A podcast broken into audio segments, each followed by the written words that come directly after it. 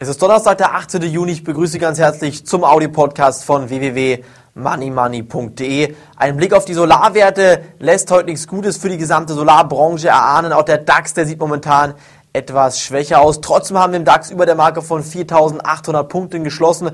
Das ist ein sehr, sehr positives Bild und das spricht eigentlich dafür, dass wir sogar morgen am großen Verfallstag wieder etwas aufwärts laufen können. Ich persönlich gehe sogar davon aus, dass wir hier eventuell sogar Richtung 4.900 Punkte morgen laufen können.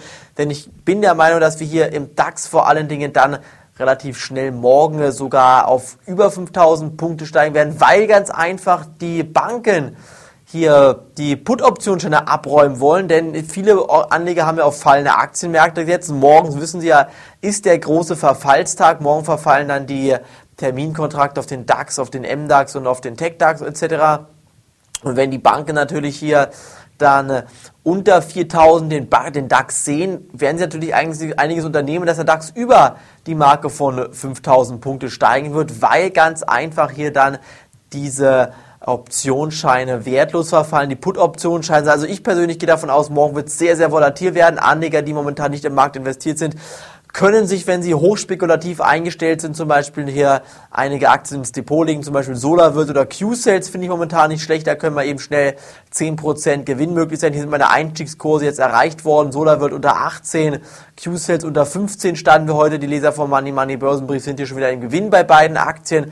Ebenfalls gehe ich davon aus, dass MAN weiter steigen würde und DEMA Cranes könnte noch ein bisschen zulegen. Also ich denke mir bei den Aktien hier ist einiges noch in den nächsten Wochen und Monaten möglich. Auf der anderen Seite nimmt die Krise jetzt wieder andere Formen an. Es gibt schon wieder einige Anleger, die meinen, jetzt kommt der nächste Krisenschub und das könnte natürlich auch die Aktienmärkte nochmal deutlicher unter Druck geraten lassen. Wie gesagt, morgen bitte in jedem Fall darauf achten, dass der große Verfallstag ist und hier wird morgen die Hölle los sein. Hier wird sehr, sehr stark und schnell bergauf und bergab gehen. Hier kann man momentan keine Richtung festlegen.